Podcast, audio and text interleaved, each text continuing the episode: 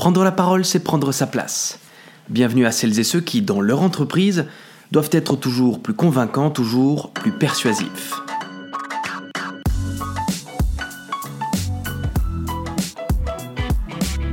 Sans le savoir, mesdames et messieurs, nous avons toutes et tous perdu deux pouvoirs.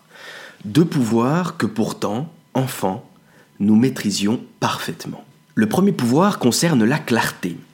À ce sujet, laissez-moi vous lire ce qu'a écrit Quintilien, orateur et pédagogue du 1er siècle après Jésus-Christ, dans son ouvrage intitulé Institution oratoire. Il a dit que par clarté, il faut entendre le nom de chaque chose. Il rajoute également que certains termes, parfois trop blessants, ne doivent pas être utilisés frontalement. Mais il conclut par une mise en garde En voulant éviter de blesser, certaines personnes tombent dans un autre vice, celui de ne plus oser se servir des termes exacts. Qu'est-ce que cela peut-il bien signifier? Laissez-moi vous donner deux exemples. Aujourd'hui, en entreprise, nous ne dirons plus employé et employeur, mais collaborateur. Cela pose un problème car juridiquement, les deux parties n'ont ni les mêmes droits ni les mêmes obligations. Faudrait-il donc les considérer à égal? Le deuxième exemple concerne un petit récit que j'ai vécu dans une salle de classe, les jeunes étaient âgés d'environ 16 ans. Je m'adresse à un groupe de jeunes filles en disant Mesdemoiselles, s'il vous plaît, la parole est à vous. Et là, c'est le rire général. Mesdemoiselles était un terme inconnu au bataillon, pourtant ce terme décrit bien la situation de ces jeunes femmes qui ne sont pas encore mariées. À l'écoute de ce deuxième exemple, vous vous dites peut-être que cet épisode précisément est passéiste, a un goût d'arriéré et poussiéreux je vous mets tout de même en garde. À force de diluer votre discours, à force de ne plus utiliser les bons mots pour décrire les bonnes choses, vos prises de parole n'auront plus l'effet d'un verre d'eau froide, n'auront plus l'effet d'un verre d'eau chaude, ils auront l'effet d'un verre d'eau tiède. Et, et, je ne vais pas vous demander quel a été votre ressenti la dernière fois que vous avez bu un verre d'eau tiède, si vous vous en souvenez. Après le pouvoir de la clarté des mots, le deuxième pouvoir que vous devez retrouver, c'est celui de la concision de vos phrases. Je constate aujourd'hui un problème de plus en plus fréquent. La réflexion et la parole se pratiquent en même temps dans un discours. Pourtant, les meilleures oratrices et les meilleurs orateurs se préparent longuement en amont. Il y a d'abord le temps de la réflexion, ensuite le temps de la rédaction, puis vient ensuite le temps de la dispense du discours.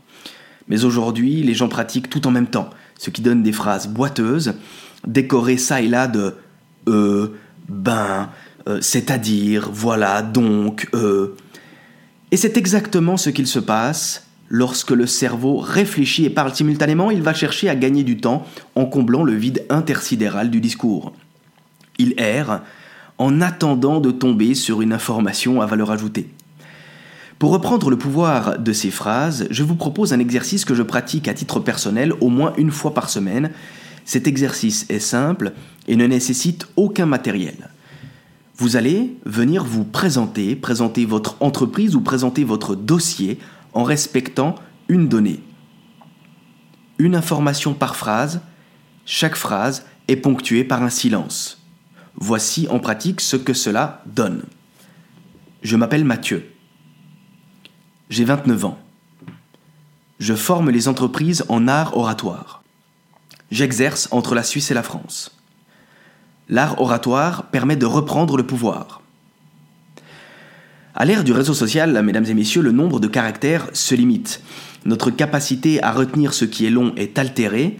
Il faut alors retrouver le pouvoir de la concision. Vous gagnerez en rythme et améliorerez la rétention de vos informations. Ne l'oubliez donc pas, soyez clair et soyez concis. Mais je ne suis pas là pour parler à votre place. Je suis ici pour vous donner envie de prendre la parole pour que vous preniez votre place. Pratiquez la clarté et la concision et vous deviendrez des oratrices et des orateurs hors pair. Chers amis, si vous avez apprécié le contenu de cet épisode, partagez-le, dites-le moi, venez prendre contact avec moi, j'en serai ravi et honoré. D'ici là, je vous souhaite une excellente journée, une excellente soirée, peu importe le moment auquel vous m'écoutez et je vous dis à très vite. Au revoir.